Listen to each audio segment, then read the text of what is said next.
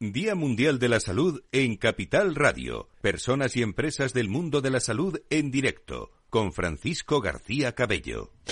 Estamos en, eh, directo, son las, eh, pasan unos minutos de las 10 de la mañana, en este viernes, todo el mundo pensando ya en esa Semana Santa y nosotros en nuestro Día Mundial de la Salud que comenzaba hace unas horas. Eh, tuvimos ayer esas palabras del, del consejero de salud de la Comunidad de Madrid, que en reflexión con, con la actualidad del mundo de la salud y de la sanidad, con agradecimiento especial a todas las personas que han hecho posible este Día Mundial de la Salud, que nos va a tener en antena con mensajes muy interesantes en este especial Valor Salud, Día Mundial de la Salud, lema de este año, la salud para todos hasta las 2 de la tarde la una en las Islas Canarias. Gracias por estar aquí, gracias a ASPE, gracias a, a Iris y a muchas otras empresas.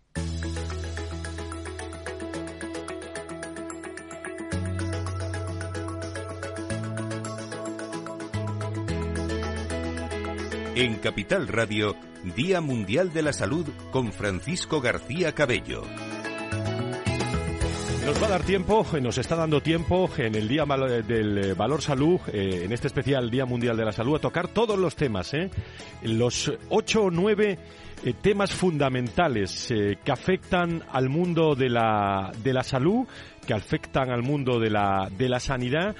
Con agradecimiento especial a Vitas, a Rivera, a Hospital Parque, a HM Hospitales, a Laboratorios Echevarne, a Recoletas, a La Paloma, IMED, a HLA, a Hospital San Roque, a muchos más que eh, podían estar con nosotros y que el Día Mundial de la Salud da lo que da para estos dos días, ¿eh? Eh, pero van a poder escuchar, si nos siguen en directo como es esta hora, cuando pasan unos minutos de las 10, o bien a través de los podcasts de Capital Radio, donde usted se va a Capital Radio, busca Valor Salud o incluso en la portada estos días y se encuentra todos los contenidos de las mesas que vamos a tratar hoy aquí en nuestro programa. Eh, vamos a abrir ahora una mesa especial dedicada a la colaboración público-privada en un, eh, en un aspecto en el que tanto IDIS como ASPE ha hablado mucho. Eh, estoy recordando las últimas jornadas que tuvimos sobre el Día Mundial de la Salud, donde esta colaboración público-privada fue un eje fundamental. hay muchos temas, listas de espera, interoperabilidad, ley de equidad, el Consejo de Ministros último con esa ley de equidad, la novedad también de cómo afrontará eh, el nuevo gobierno, digo nuevo gobierno porque hay un nuevo ministro, eh, y cómo afectará también las elecciones, la política a esa colaboración público-privada, en ocasiones influye eh, demasiado, eso lo digo yo, eh, en opinión también de, de, lo que, de lo que están diciendo también los portavoces de los distintos partidos políticos que, que están participando en este Día Mundial de la Salud. Y me gustaría saludar a esta hora de la mañana, en primer lugar, a Ángel de Benito, secretario general de la Fundación IDIS, que nos acompaña eh, aquí en directo. Querido Ángel, ¿cómo estás? Muy buenos días, bienvenido. ¿Qué tal? Buenos días, bienvenido. Muchas gracias, Francisco. Muchísimas gracias también a Luis Mendicuti, secretario general de de, ASPE. Buenos días, Fran. Muchísimas gracias por estar con nosotros. También a Patricia Alonso, vocal de la Junta Directiva de la Sociedad eh, Española de Directivos de la Salud, EDISA. ¿Cómo estás, Patricia? Buenos días, muchas gracias, Francisco. Muchísimas gracias también a Carlos Catalán. Eh, agradecimiento especial al director médico del Grupo Sanitario Rivera por acompañarnos hoy y durante todo este Día Mundial de la Salud. Eh, don Carlos, encantado de saludarle. Muy buenos días. Buenos días y muchas gracias por invitarnos. Gracias. Creo que tenemos en directo también, al otro lado del hilo telefónico, a Pedro Betancor, director médico asistencial de Hospitales Universitarios San Roque. Enseguida estamos eh, con él. Saludo también a nuestro contertulio habitual de los viernes, de Valor Salud, el ex consejero de Salud de La Rioja y, experto en políticas sanitarias, José Ignacio Nieto. Nacho, ¿cómo estás? Muy buenos días. Buenos días, Fran. Buenos días a todos. Muchísimas gracias. Bueno, hoy, hoy no está solo, ¿eh? Hoy no está solo, está acompañado, lo, porque los viernes habituales está de, de contertulio Nacho también con Antonio Burgueño. Y muy bien acompañado. Y muy bien acompañado. podemos hablar mucho de la colaboración eh, público-privada. Eh, tenemos problemas de acceso al sistema y de equidad. Eh, horizonte el que nos espera, teniendo en cuenta la, la deriva también sociodemográfica de nuestro país. Motivos o motivos por los que no se utilizan todos los recursos disponibles que ofrece el sistema público y privado para atajar el problema gravísimo de las listas de espera, que es uno de los grandes problemas. Y yo no sé, si, si al final podemos ver alguna luz eh, en el túnel, porque cuando acaban estos días mundiales de la salud, eh, todos los años volvemos a lo mismo. Colaboración público-privada.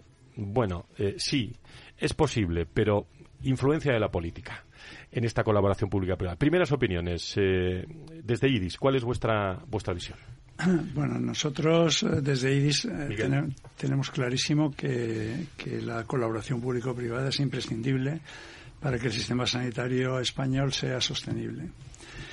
Eh, siempre hemos planteado que esa colaboración es muy, muy importante. en, en, la sanidad privada se están realizando el 30% de la actividad sanitaria de este país el porcentaje del PIB es, eh, privado es muy alto eh, desde el punto de vista de, ese 9,2-9,3% del PIB nacional para, para salud es prácticamente la tercera parte.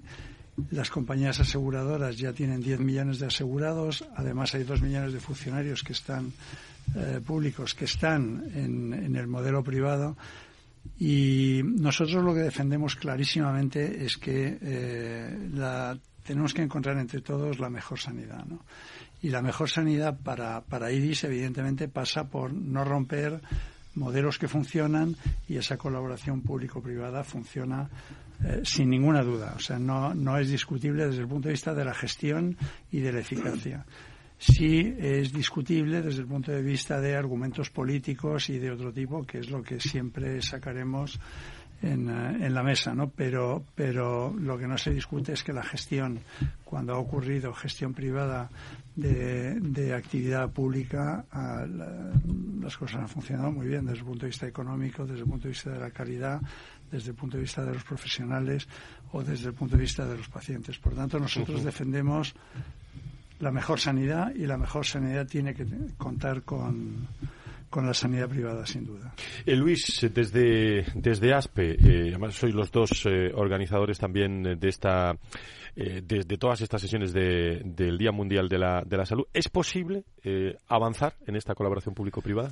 Mm, bueno, eh, suscribo todo lo que. Te he visto con dudas al inicio. No, sé si porque no, es posible. no, yo, creo que, que, desgraciadamente la colaboración público-privada siempre está en el disparadero. Yo creo que se pone en ese lugar de forma intencionada, pero, pero suscribo todo lo que acaba de decir el doctor de Benito. la colaboración público-privada es, es imprescindible, es necesaria para garantizar la sostenibilidad del sistema. En un momento en el que tenemos las listas de espera en máximos históricos, eh, debido principalmente al efecto de la pandemia, y donde la demanda asistencial va aumentando cada año debido también al envejecimiento de la población, entre otros temas, eh, entre otras eh, razones, em, llama mucho la atención que sigamos teniendo, como decía al principio, el disparadero la colaboración público-privada, que siempre estemos discutiendo si, si, digamos, si es oportuna o no lo es. Luego se ven también algunas iniciativas legislativas como por ejemplo este proyecto de ley de equidad, que supone darse un pie, un tiro en el pie a, nosotros mismos. ¿no? Desde el Estado se está intentando limitar la posibilidad de las comunidades autónomas de, acudir a esta colaboración público-privada cuando lo necesita o cuando lo considera oportuno. ¿no? Entonces, en este sentido, pues nos parece darse un tiro en el pie y, llama la atención que sea el Estado quien regule y las, y las comunidades autónomas quien después paguen esta fiesta ¿no? y que tengan un problema todavía mayor en, listas de espera. Enseguida le pregunto a dos grandes grupos hospitalarios, pero desde SEDISA, los directivos de, de la salud, tu visión, Patricia. Yo creo que es importante que separemos el concepto de sanidad. El concepto de sanidad es eh, común, público, privado y además así creo que lo entienden los pacientes y es importante. Al paciente le da igual dónde, cómo y por qué. Lo, lo que realmente le importa es sin duda los resultados y sin duda conseguir una eficiencia del sistema, una eficiencia del sistema que en muchas ocasiones necesita esa colaboración público-privada, colaboración pública-privada que hay que plantearse como parte de la estructura, parte del modelo sanitario, como parte de la estructura para dar respuesta en determinados momentos a problemas que son coyunturales, hablaríamos de colaboración público-privada puntual, o a problemas que son puramente estructurales, en cuyo caso estaríamos hablando de un modelo de colaboración público-privada mucho más a largo plazo.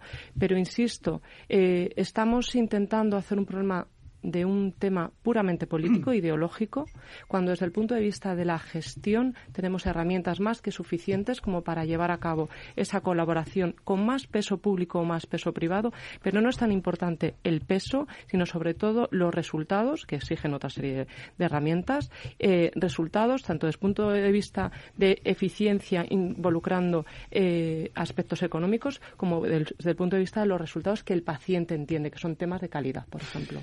Colaboración público-privada, visiones de IDIS, de ASPE, de SEDISA importantes. Vámonos a grupos hospitalarios eh, destacados de nuestro país. Eh, eh, Carlos Catalán es director médico del Grupo Sanitario Rivera, grupo empresarial que desde 1997 es proveedor también de servicios sanitarios públicos y privados, vocación de transformar la manera de trabajar e innovar en la gestión sanitaria. ¿Cuál es vuestra primera visión, señor Catalán, sobre, sobre todo esto que, que, insisto, que podríamos caer en el típico y tópico, pero a mí me gustaría preguntarles cómo lo están viviendo ustedes en el día a día, esta colaboración público-privada?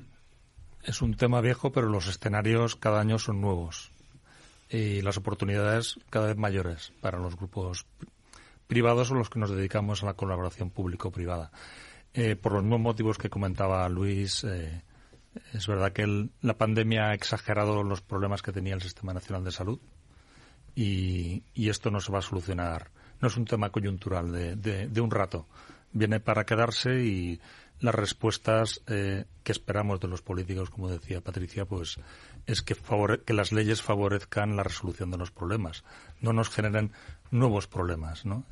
Eh, la ideología, pues bueno, la ideología tiene que estar al servicio de los ciudadanos y no al servicio de sí mismos. Que queremos un modelo de salud parecido al resto de países europeos o al modelo cubano. Bueno, es una buena oportunidad en estos momentos para los grupos privados, ¿no? Cuanto más nos acercamos a elecciones, más oportunidades de trabajo en la práctica tenemos. Aunque los pacientes muchas veces no mm, saben de su problema, del problema de la salud, que es lo que le interesa, ¿no? De, esa lista de espera, ¿no? Eh, que luego hablaremos.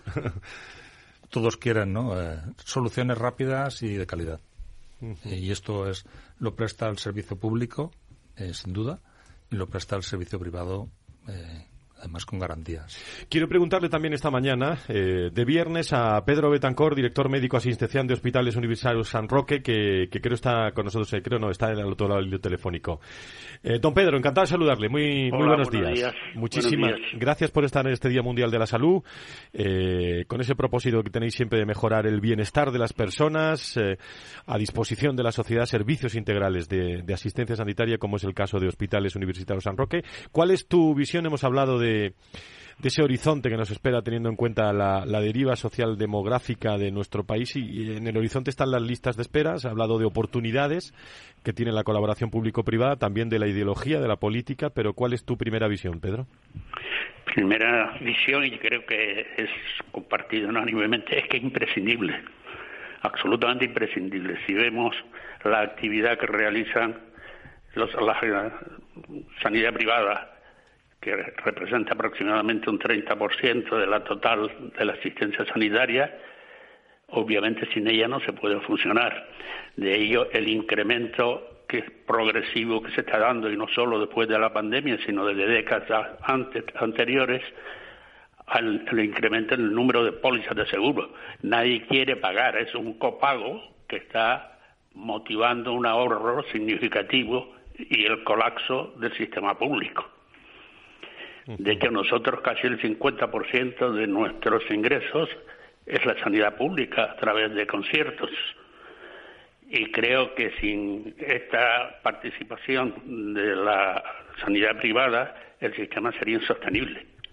Eh, eh, Nacho Nieto es eh, colaborador habitual de este programa de Valor Salud, conoce muy bien, lógicamente, la administración, la política, conoce muy bien el mundo de la sanidad. tu visión, lo hemos hablado muchas veces, Nacho.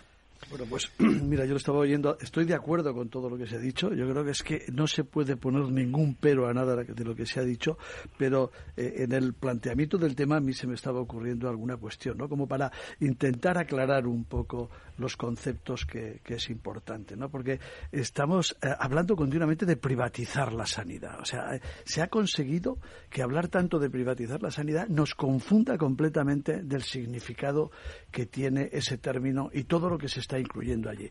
Hay dos sanidades, la sanidad pública y la privada, pero que no son dos sanidades, es una sanidad, porque todo forma parte de, la sanidad española. Me atrevería casi a decir que del sistema nacional de salud español, aunque eso puede tener algunas matizaciones que no, que no vamos a hacer antes. Entonces, con la sanidad pública y la privada tenemos también la sanidad pública-privada, las distintas colaboraciones. La privada, hemos dicho, tiene una actividad muy importante por sí sola, atiende una parte a un número de españoles importantes, pero luego en ese en ese ámbito de, la sanidad público-privada ya se empiezan a liar un poco las cosas, intencionadamente, porque ahí sí que empieza a, intervenir eh, los conceptos políticos, las intenciones políticas y otras y otras cuestiones. ¿Tú lo dices por las elecciones o...? No, pero es que, a ver, por las elecciones ya es una locura, pero es que esto pasa siempre, siempre. Hasta, hasta en el COVID se estuvo mal utilizando ese tema. Y sin embargo ahí tenemos, tenemos eh, cuestiones muy, muy... O sea, la sanidad pública-privada, eh, es, en ese término distingamos, primero, cuando una entidad que tiene su origen, que es sanidad privada, es una empresa que se dedica a la sanidad desde el ámbito privado, está atendiendo a la sanidad pública, está atendiendo a los ciudadanos en sustitución, como si fuese, no hablemos de formas jurídicas, eh, está atendiéndoles como sanidad pública, igual que el hospital público, exactamente igual. Está haciendo de hospital público. Y otras cosas ya es cuando excepcionalmente esa sanidad privada también colabora con el, con el con la sanidad pública. Eh, tenemos el caso del COVID, que nos da ejemplos muy importantes de que eso se produce, o sea, se sale de todo el margen de los conciertos, se hace. Se utiliza también, no solo en ese sentido habitual de los, de los eh, conciertos, cuando se acude, pues por ejemplo, se acude poco, se debería acudir más para quitar listas de espera, porque eh, está ofreciéndosele al paciente una atención para arreglar su salud eh, una solución, eh, eh, la que sea. Y claro, al paciente al final, ojo, que le da igual, ¿eh? Al paciente sí que le da igual. Solo en algunos casos de pacientes les oímos hablar de si es pública o privada, pero es porque les acaba interesando más la política que la salud. En esa relación, ya abrimos tertulia, ya no hay turnos, quien quiera intervenir. Estamos hablando de, de ese modelo, me quiero centrar en el modelo, ¿no? En un modelo de colaboración público-privada que pudiera ser alguna solución, tal, para, iba a decir, algunos puntos débiles del sistema nacional de Salud, pero ¿hay otros modelos eh, que se conozcan que tengan éxito en esta colaboración? ¿Qué, opináis sobre esto? Quien quiera, ¿eh? Al final, yo creo que es eh, muy importante volver al, al, origen. Eh, la necesidad de colaboración público-privada nace del el desequilibrio, por una parte, entre la demanda y la oferta. Y tú la oferta la puedes gestionar de dos maneras dejando que se acumule una bolsa de pacientes ahí intempore o gestionarla con otra serie de recursos. Partiendo de ese origen, podemos incorporar a lo que es eh, la fórmula estructural recursos privados. Y estamos hablando de una colaboración que se sostiene en el tiempo. Aquí en Madrid, yo creo que todos lo vemos con completa normalidad, la Fundación Jiménez Díaz, algunos eh, hospitales privados que en realidad están siendo gestionados por empresas privadas, pero que dan respuesta a población eh, y, áreas completamente públicas. Y una respuesta coyuntural a problemas que, por otra parte, tenemos como consecuencia, por ejemplo, eh, eh, voy, a voy a decir como, eh, por ejemplo, pero esto es un problema que se arrastra desde mucho más tiempo atrás. Como consecuencia del parón que tiene el sistema en el COVID, nos encontramos que ahora nos ponemos a revisar listas de espera de los problemas de salud de nuestros pacientes y tenemos listas de espera que están muy por encima de lo aceptable en cuanto a consecuencias de esas listas de espera. Y esa es una respuesta coyuntural. Ahora bien, creo que es muy importante analizar los datos en su totalidad. ¿Por qué? Porque si como consecuencia del momentum, y hablamos del tema de las elecciones, y yo creo que es un, es un tema, es una realidad, si como consecuencia del momento hacemos un análisis, tenemos un problema estructural y le damos una respuesta coyuntural, estamos generando un problema adicional y es que estamos confundiendo a la población y nos estamos confundiendo a nosotros mismos. Entonces, creo que hay que partir de la idea de que tenemos dos tipos de modelos de colaboración, que, es una decisión que además está universalmente aceptado, pero tenemos que retrotraernos a cuál es la mejor solución que necesitamos en este momento para el problema al que estamos abordando. Y lo que es sin duda un error es dar respuestas coyunturales a problemas estructurales. Y es donde tenemos que abordar realmente eh, la necesidad de, análisis, porque a lo mejor eh, o tenemos que ir a una mayor colaboración público-privada o tenemos que ir a una menor pero más frecuente. Eso me refería con los modelos. Si, si, si tenemos modelos que... Ángel. Yo estoy, eh, absolutamente de acuerdo contigo. Lo que pasa que es que eh, la situación es eh, desesperante en este momento para el sistema público y es muy fácil llevar a toda la gente que tiene esas dificultades, esas listas de espera, problemas en atención primaria y demás, llevarlos a esto es culpa de la privatización. ¿no? Eh, lo que tú comentabas, ¿no? O sea, se habla de privatizar con, simplemente porque se llegan a acuerdos con, con, algún laboratorio, con algún hospital, con algún centro para resolver listas de espera o para que se colabore eh, con una población en una concesión o lo que sea. Pero esa manipulación es facilísima, eh, se odia absolutamente todo lo que es privado en sanidad, se entiende que todo tiene que ser eh, público y gratis y como tenemos esa, esa fijación con ese modelo y además eh, parece que el hecho de privatizar entre comillas, porque aquí no se privatiza nada, simplemente se da una gestión para que sea más eficiente y o se saque las castañas del fuego porque hay que sacarlas, pues eh, inmediatamente sale la palabra privatizar, sale la palabra beneficios, sale la, palabra a mi costa y sale la palabra de que esto no lo van a arreglar así y lo que hay que hacer es eh, soluciones diferentes mucho más públicas. ¿no? Y esa manipulación es la que lleva a que estemos en esta situación ¿no? y en este conflicto.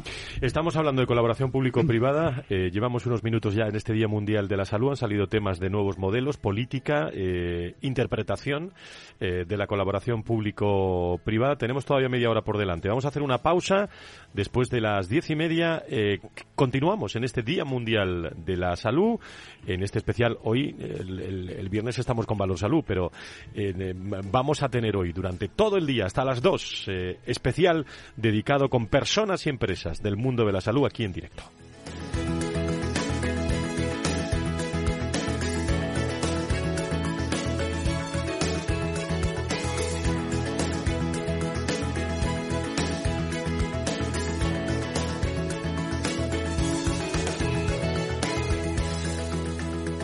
Empresas protagonistas en el Día Mundial de la Salud. Capital Radio.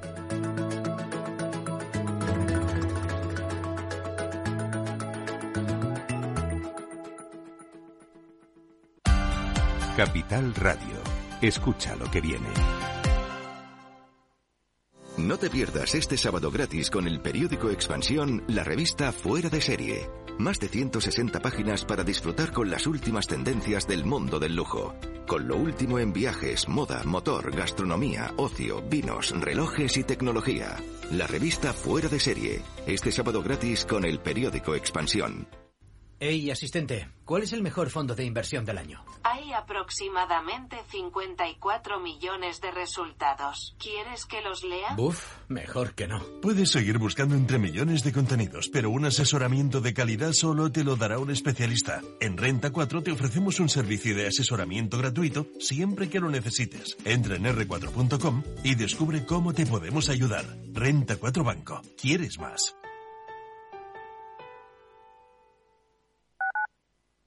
Madrid, 103.2 FM, Capital Radio. Si quieres entender mejor todo lo que rodea a nuestro sector alimentario, tienes una cita en La Trilla un gran equipo de especialistas te acercará a la actualidad económica y política desde el campo hasta la mesa. Conocerás sus principales innovaciones sin olvidar las producciones más tradicionales. Los sábados de 8 a 9 de la mañana con Juan Quintana, La Trilla de Capital Radio.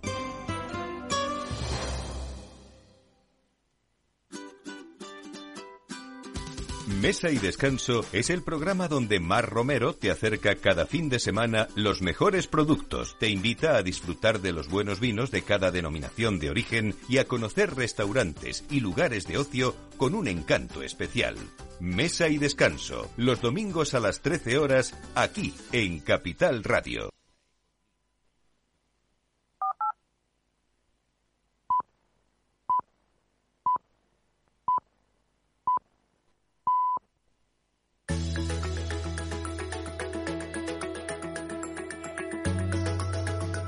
Día Mundial de la Salud en Capital Radio. Personas y empresas del mundo de la salud en directo. Con Francisco García Cabello.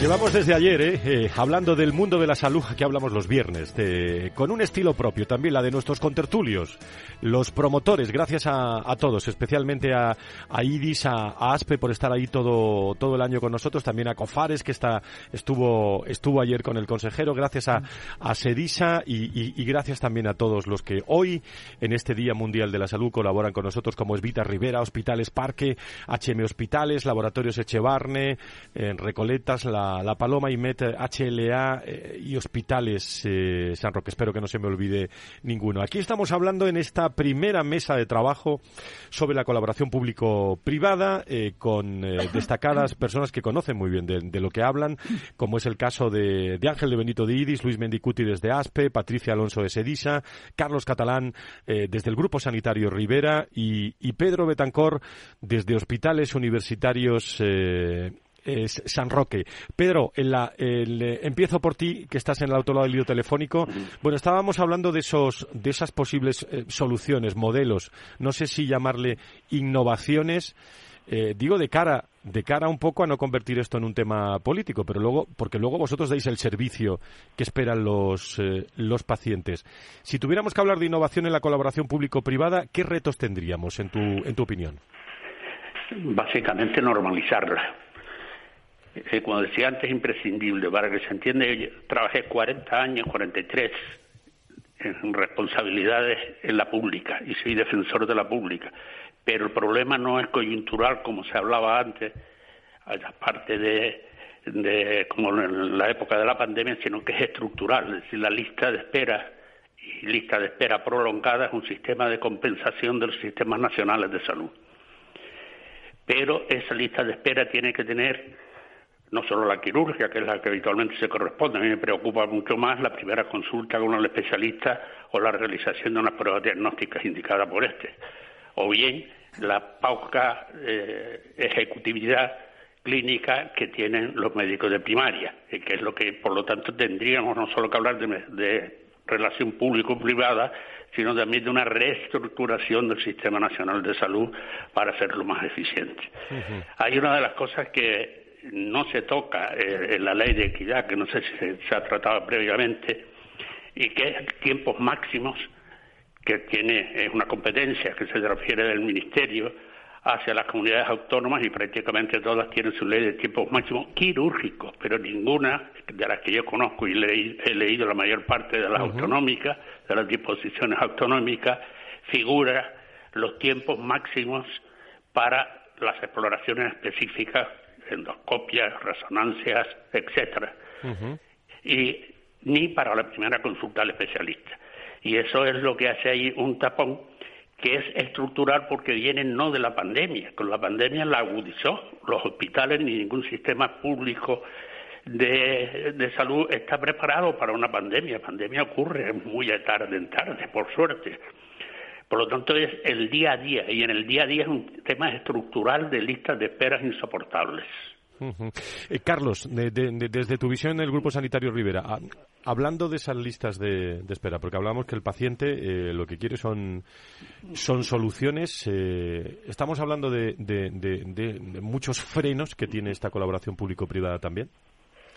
Eh, hablamos antes de los contratos, ¿eh? o sea que la legislación también tiene que facilitar ¿no? y no poner barreras, límites, trabas a, eh, bueno, cuando se firma un contrato como ha pasado estos últimos años, ¿no? con una duración de 5 o 10 años eh, y, no te, y no contemplan la actualización, por ejemplo, del, del IPC en las tarifas. Pues pues es que esto es insostenible al cabo de, de uno, dos, tres años no se pueden mantener ¿no? los servicios cuando los costes son cada vez mayores y los contratos no permiten esa actualización de tarifas.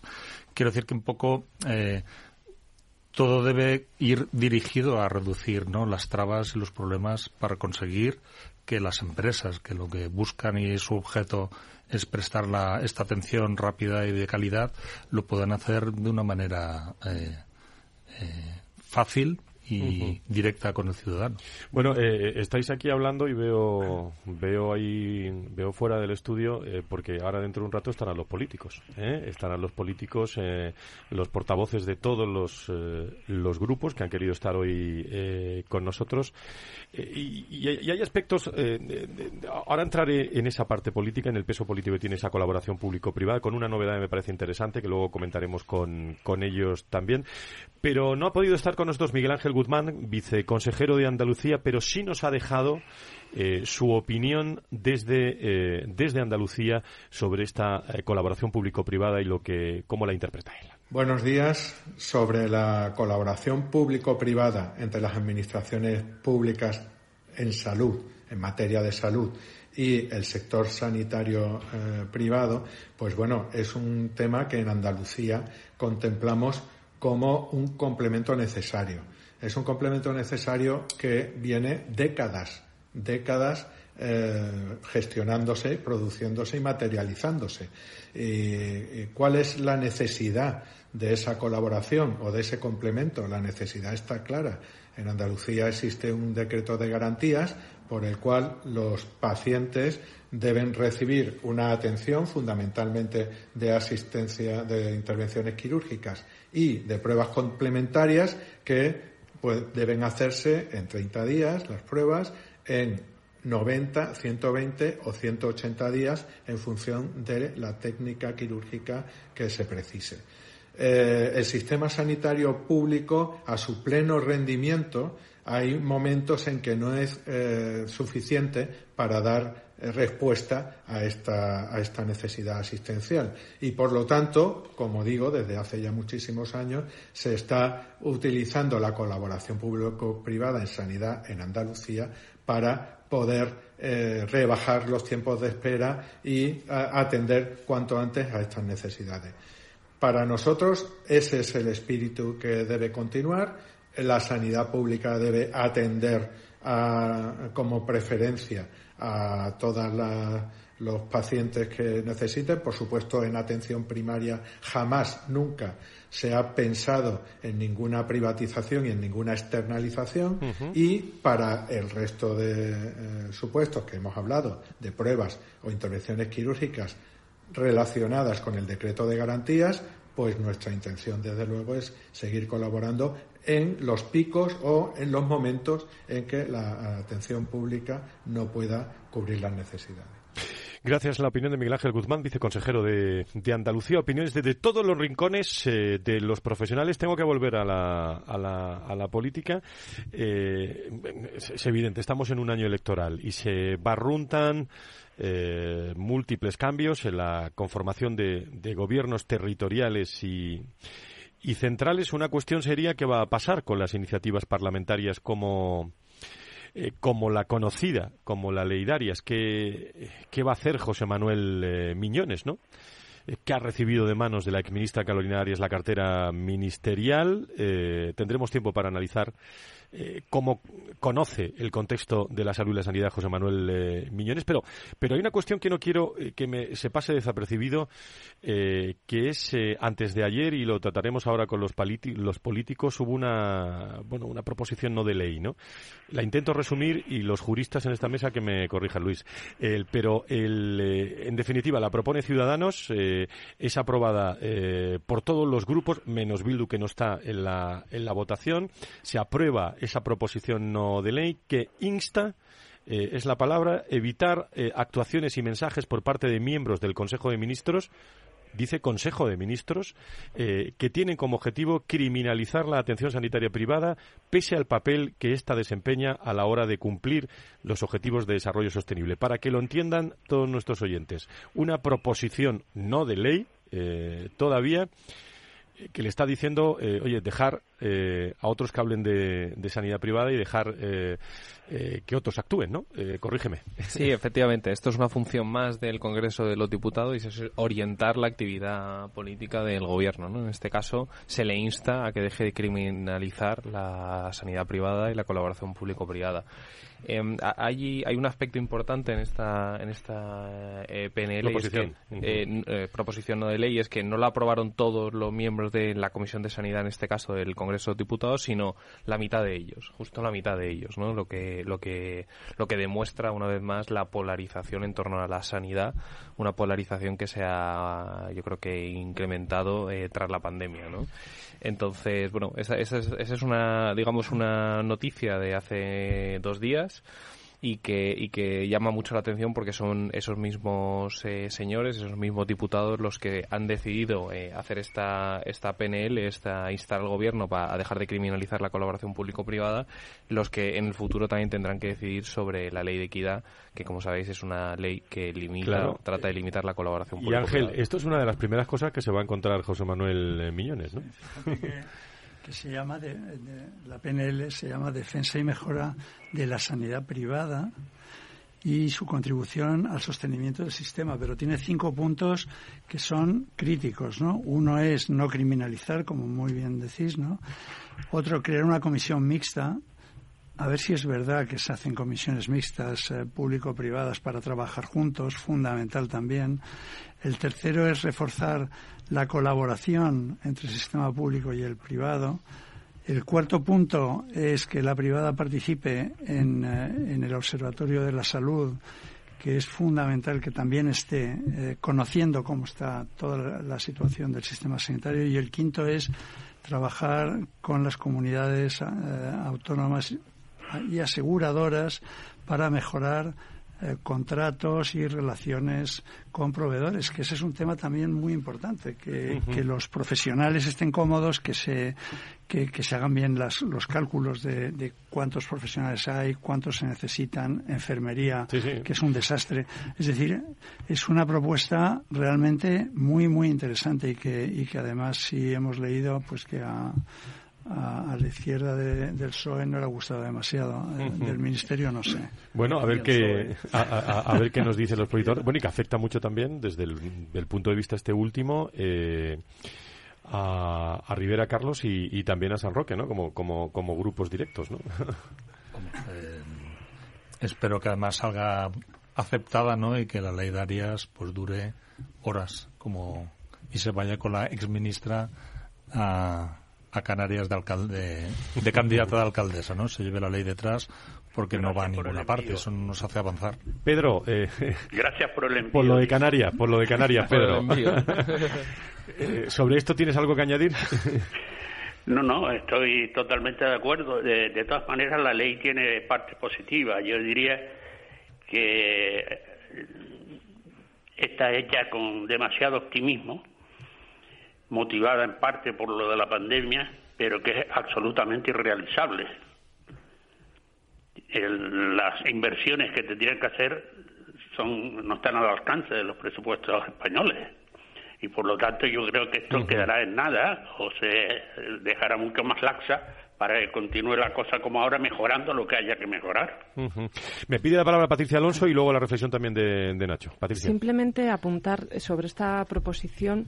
En realidad lo que viene a decir es saquemos del debate político lo que es la gestión profesional de la atención sanitaria, que es algo que sorprendentemente no han aceptado y no han aprobado todos los grupos. Eh, desde SEDISA llevamos, ya sabéis, muchísimo tiempo hablando de gestión profesional. Estamos hablando de la gestión de uno de los mm, eh, centros del sistema más complejo, de las empresas más complejas eh, prácticamente que se conocen y evidentemente eso requiere técnica, conocimiento, una formación muy, muy eh, específica, gestión profesional y no gestión política. Entonces, lo sorprendente de esta proposición es que, sea necesaria. Desgraciadamente estamos en un país en el que este tipo de, iniciativas son, son necesarias. Debemos de sacar del debate político la gestión profesional de la atención sanitaria. Y lo llamativo, insisto, es que eh, no haya sido aceptado por todos, porque no aceptarlo lo que hace es posicionarte y decir quiero seguir eh, haciendo una injerencia política, que es lo, absurdo. Añadiría más eh, a eso que comentas de la gestión, que haya indicadores de, resultados, o sea, que se sepa de verdad cómo funcionan los centros, qué resultados tienen y qué eficiencia tienen desde el punto de vista económico, sanitario y demás, ¿no? Tiene que haber indicadores para todo el mundo y que todo el mundo conozca cómo funcionan las cosas. Estamos en el mundo, o sea, ahora mismo estamos en la era de los datos.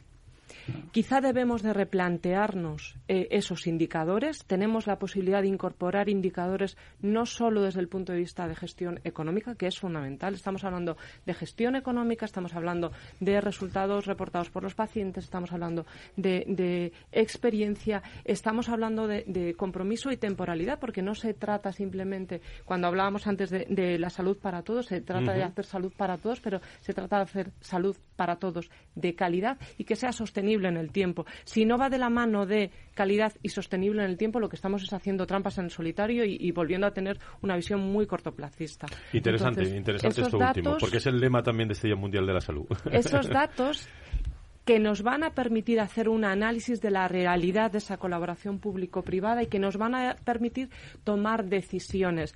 Que aquí de lo que se trata es de tomar decisiones de gestionar y para gestionar, eh, sin duda, lo que necesitamos es tomar decisiones informadas de conocimiento. Eh, Patricia, está muy bien, lleva razón. ¿eh? los datos son imprescindibles y nos faltan muchos datos. No tengamos en cuenta que todavía estamos en un camino incipiente ahora mismo en, esa transformación que tiene que sufrir el sistema sanitario. Pero vamos a ver, de lo que estamos hablando es de voluntad política, no de otra cosa. No, no nos engañemos, no pongamos paños calientes. Eh, voluntad política. ¿eh? Mm, la proposición no de ley es estupenda. Se han colado porque pensaron que no iba a ser tan trascendente y se dejaron unos votos fuera eh, del, del, hemiciclo o, del, o de la sala y pasan estas cosas, evidente, evidentemente. Pero eh, luego el gobierno no tiene obligación de cumplir las proposiciones no de ley. Por lo menos no tiene ningún efecto. Mm, eh, ni penal ni si no lo cumple. Por lo tanto, pensar que va a hacer caso a esa proposición no de ley y bueno, menos con el planteamiento con el que llegó el ministro. Yo he leído muy pocas declaraciones de él, pero una de las primeras era que era defensor de la sanidad pública por encima de todo y que eh, dejaba al margen algunas cosas. Por lo tanto, no es una no es un Exactamente, Nacho. Prometo trabajar desde el convencimiento de que no existe el gasto en sanidad, sino la inversión en salud. Eso, es, lo que ha dicho el, eso es muy bonito. Eso es muy bonito. No utilizar la, la, salud como arma arrojadiza. Yo me acuerdo en el, ¿eh? en el Consejo Interterritorial habernoslo jurado todos en muchos momentos eh, pues no habíamos salido de, de, la sala, ya te la habían jugado. Yo podría contar alguna anécdota que no es el momento ni tenemos tiempo para ello. Pero los problemas, aunque, aunque parezcan coyunturales, eh, como decías tú antes, no son problemas coyunturales porque son problemas de hace 20 años que no hemos, que no hemos solucionado. Las estructuras del sistema sanitario tienen entre 30 y 40 años, que sí, luego hemos modificado y hemos modernizado, y las comunidades autónomas, que a mi forma de ver son imprescindibles, porque si no, ¿cómo estaría el sistema nacional de salud? ¿Cómo estaría la, salud de los españoles? No hubiese sido la mejor del mundo o de las mujeres, o, de las mejores, perdón, eh, de las mujeres y de los hombres, de las mejores en estos, en estos años. Pero es que eh, estamos ahora mismo necesitados de cambios organizativos, de una verdadera transformación del sistema sanitario para evitar esos problemas. Y en, esa, en ese planteamiento, claro que tiene que estar la sanidad pública y la sanidad privada. No podemos dejar ningún recurso al margen, no podemos eh, dejar recursos ociosos, no podemos buscar soluciones para la mañana, pero por la tarde cerrar los centros. Es decir, hay muchas, hay muchas cuestiones. Al final sí que igual podemos acudir quiero decir, creo que está fuera de, toda posibilidad, pero bueno, hay sistemas sanitarios, yo no voy a entrar en detalle porque tampoco los domino demasiados, donde eh, eh, tú vas donde quieres y luego pasas la cuenta al sistema, diciéndolo de una manera un poquito demasiado simple, ¿no? Luego fíjate, y claro, hay detrás de eso creo que hay sanidad privada. Ángel. Sin duda. Y, además esos sistemas sanitarios de los que hablas, como en Alemania, en Francia, tienen muchas menos listas de espera. Si es que las, las, las soluciones no son solo comprar listas de espera, no son solo sacarlas para que para tapar agujeros. O sea, la solución es más estructural, es dejar un modelo que sea eh, diferente, que permita al paciente, cuando no le están dando la solución, que permita encontrar él otra solución y después revertirle al sistema el coste de esa solución. Y darle unos plazos y decir, mira, si en estos plazos no te lo hemos resuelto, consigue tú la solución que nosotros te, la, te, lo vamos a, reembolsar. ¿no? Y, y eso, ese es el, en, algunos países el modelo que mejor está funcionando para resolver un poco más estructuralmente los problemas de listas de espera, porque lo otro, poner más médicos, poner más centros, no termina de resolver la situación. Y además, comparando unos países con otros, es que por, ahí no va. Lo estáis diciendo con otras palabras y lo habéis mencionado en algún momento, pero decirme algo de, interoperabilidad y de continuidad asistencial, ¿no? Como, como claves fundamentales también para hablar de esa colaboración público-privada. Quien quiera. Pues. Ángel. A ver, hablo yo, pero hablo yo porque nosotros en, IRIS estamos lanzando un programa de interoperabilidad que, la verdad es que es una plataforma eh, que, que, va a ser un cambio absoluto de la información del paciente. Una plataforma donde participan aseguradoras y participan grupos hospitalarios y es una plataforma que va a tener la información clínica completa del paciente eh, de todos los centros sanitarios donde le han atendido y que, por supuesto, estén en la, en la plataforma.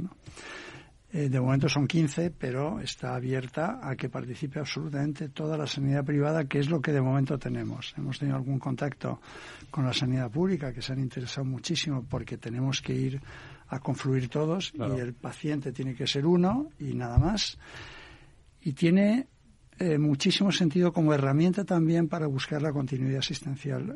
Lo hemos planteado porque la continuidad asistencial en, en, alguna patología de la sanidad privada es un problema. Es un problema en oncología cuando eh, el paciente necesita un tratamiento que no es hospitalario y las coberturas de las pólizas no lo, no lo cubren y entonces se tiene que ir a la sanidad pública a buscarse ese medicamento y empieza desde cero a buscar a entrar en el sistema.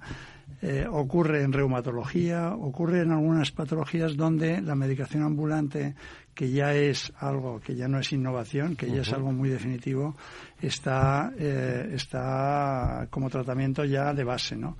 Y esta herramienta nos va a permitir que la sanidad pública y la sanidad privada, y estoy soñando, ¿eh? porque ya estamos terminando el programa y ya llegamos al fin de semana, pero sí, la sanidad pública y la sanidad privada se van a poner de acuerdo, vamos a conseguir que haya comités eh, comités que haremos algunos pilotos, pero que habrá comités en los que los que van a tratar en la pública y en la privada al paciente, pues que participen de diagnósticos, de informes, de toda, de toda la información de las decisiones clínicas y que el paciente que pueda seguir en su tratamiento en la privada reciba el aporte de ese medicamento que no consigue eh, en la privada porque la cobertura no, no la tiene. ¿no? Estoy soñando, estoy soñando. O sea, que es que solo es si la interoperabilidad, te ha sido muy lejos. ¿eh? No, no, no. Mira, yo creo que la interoperabilidad se da en cuatro líneas fundamentales, se tiene que dar. Primero, eh, entre los centros sanitarios entre los profesionales. Todo es ¿Qué es interoperabilidad? Estoy haciendo signos con las manos, es, eso, es entendernos, es intercambiar, es eh, dar y recibir. Te, va Tercero, te, va a escuchar el ministro, ¿eh? el nuevo ministro. debería, debería. Yo digo muchas cosas muy interesantes, pero que no me hacen caso. Eh, bueno, eh, es también entre la sanidad pública y la sanidad privada, evidentemente, y es también con los pacientes y con los ciudadanos. Yo creo que tiene que contemplar por lo menos esas, esas cuatro opciones. Y es verdad, falta, falta camino porque, a ver, eh, eh, aunque el ciudadano sea el propietario de sus datos sanitarios, no le podemos hacer el responsable de traerlos y llevarlos. Yo creo que, que tiene que tener una base mucho más profunda y, más segura incluso para todos, para los profesionales que los utilizan y está. Pero es un camino pendiente también. Es otra de las cosas que hay pendientes que resolver. Nos quedan cinco o seis minutos. Lo digo para resumir todo. Luis, ¿me querías decir algo? yo, quería saber la opinión tanto del doctor Catalán como de la doctora Alonso. En, en relación al doctor Catalán, ¿eh? en Rivera Salud tiene una experiencia, digamos, de integración en la, el servicio público de salud. Además, incluyen también algunos centros de atención primaria a los que se refería también el viceconsejero de Andalucía. Eh, me gustaría saber cuál es, digamos, la, situación en cuanto a la interoperabilidad y, cuáles son las sensaciones. Y, en segundo lugar, quería eh, saber también la opinión de la doctora Alonso como especialista en geriatría sobre la interoperabilidad también entre los recursos pues, sanitarios y, sociales. ¿Quién empieza? Este es otro programa, ¿no? empezamos otra, otra hora. Eh, lo único que os digo es que nos quedan cuatro minutos. en particular, o sea, hablábamos un poco en general de la, de la interoperabilidad, parece un tema muy grande y en realidad es un tema muy concreto eh, y que generan rápidamente mejor en la salud. Yo creo que es el pilar fundamental que hemos tenido cuando hemos gestionado áreas integradas de salud, es compartir la información. A partir de ahí, eh, el ciudadano es el primero que nota el efecto de tener esa eh, historia o esos datos que son compartidos y son eh, vistos por todos los profesionales sanitarios que están tomando decisiones. Doctor Alonso. Yo creo que habéis dicho la clave. Al final, la información es salud y en este caso, sin duda. Eh, creo que es el momento porque técnicamente estamos preparados para abordarlo y creo que hemos hecho el análisis eh, ya necesario. En lo que respecta al aspecto social y sanitario, quien sea capaz de establecer dónde termina lo social y dónde empieza lo sanitario y viceversa, estaré deseando escucharle. Creo que no hay ningún paciente que esté en el hospital que no tenga una carga social de mayor o menor envergadura, pero que afecte directamente a las decisiones clínicas y viceversa. Y como tal, la información que es información del paciente esté atendido donde esté atendido y bajo la consejería, que aquí es el problema realmente, eh, que sea la responsable de su atención, eh, la información vuelve a ser salud. No tengo dudas al respecto. Claro, de hecho, perdóname, eh, de hecho nosotros vamos a incorporar a la plataforma también eh, todos los elementos sociosanitarios que puedan aportar información también, y eso es crítico, y vamos a incorporar eh, a las farmacias. Las mm, farmacias también son un elemento muy importante que sabe muchísimo del paciente y que tendrá su, su hueco. Y no digo más porque me, miras no, no, porque porque es muy interesante porque me estoy acordando de, de, los, eh, de las farmacias de los profesionales de la farmacia de la, y hay un campo ahí para poder comentar enorme el ¿eh? sanitario más próximo al enfermo no nos olvidemos. Eh, yo creo que esto es uno de los programas que yo digo siempre que hay que volver a escuchar porque se han dicho cosas relevantes de presente a futuro sobre la colaboración público-privada en el ámbito de lo político, de lo profesional, del, del día a día, eh, con eh, el doctor De Benito, con eh, Luis Mendicuti, con Miguel Ángel Guzmán, que también me ha participado, viceconsejero de Andalucía, con la doctora Alonso de Sedisa, con el doctor Carlos Catalán, del Grupo Sanitario Rivera, Pedro Betancourt. Pedro, gracias desde Canarias, me imagino que estás, ¿no? muchísimas... He estado desconectado en dos ocasiones. Pero, pero prácticamente estás conectado en las opiniones y la reflexión por lo que te he visto reflexionar aquí. Un abrazo muy fuerte, eh, eh, enorme saludo a todos los hombres y mujeres de la sanidad de Canarias. Eh. Gracias y, al, y a tu grupo y a tu grupo un Hospital Universitario San Roque y también al grupo sanitario Rivera Rivera Salud. Nacho, gracias por por estar en esta tertulia. El viernes seguimos con el pues el ritmo habitual del, del programa, pero son temas interesantes, amigos y amigas. Dentro de, de, de unos minutos después del, del informativo vamos a escuchar a los políticos. No se vayan.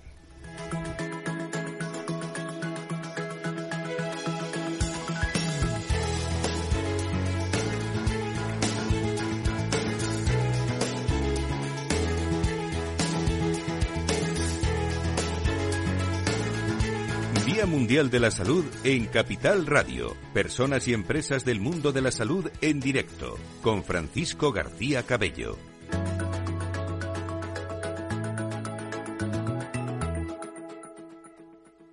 Capital Radio. la genuina radio económica. Los viernes en Capital Radio te proponemos descubrir y comprender las estrategias de empresas con éxito que servirán de inspiración y ejemplo para la tuya. Escucha Metaempresas, un programa presentado por Andrés Arenas con la presencia y los consejos de expertos en distintas áreas y profesores de reconocida trayectoria. Todos los viernes a las siete y media de la tarde, Metaempresas, Capital Radio.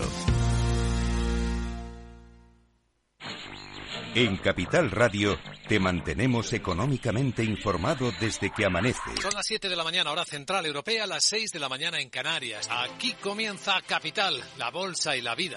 Haciendo algún break en el camino. Enseguida, hora trading la hora más golfa de los mercados. Para continuar informándote después de comer. Son las 4 de la tarde, las 3 en Canarias. Esto es Mercado Abierto, en Capital Radio. Y que cierres el día conociendo todos los detalles. Señoras y señores, buenas noches, bienvenidos. Escuchan la sintonía de Capital Radio. Les invito a que nos acompañen aquí en el balance. Capital Radio. Información económica de calidad.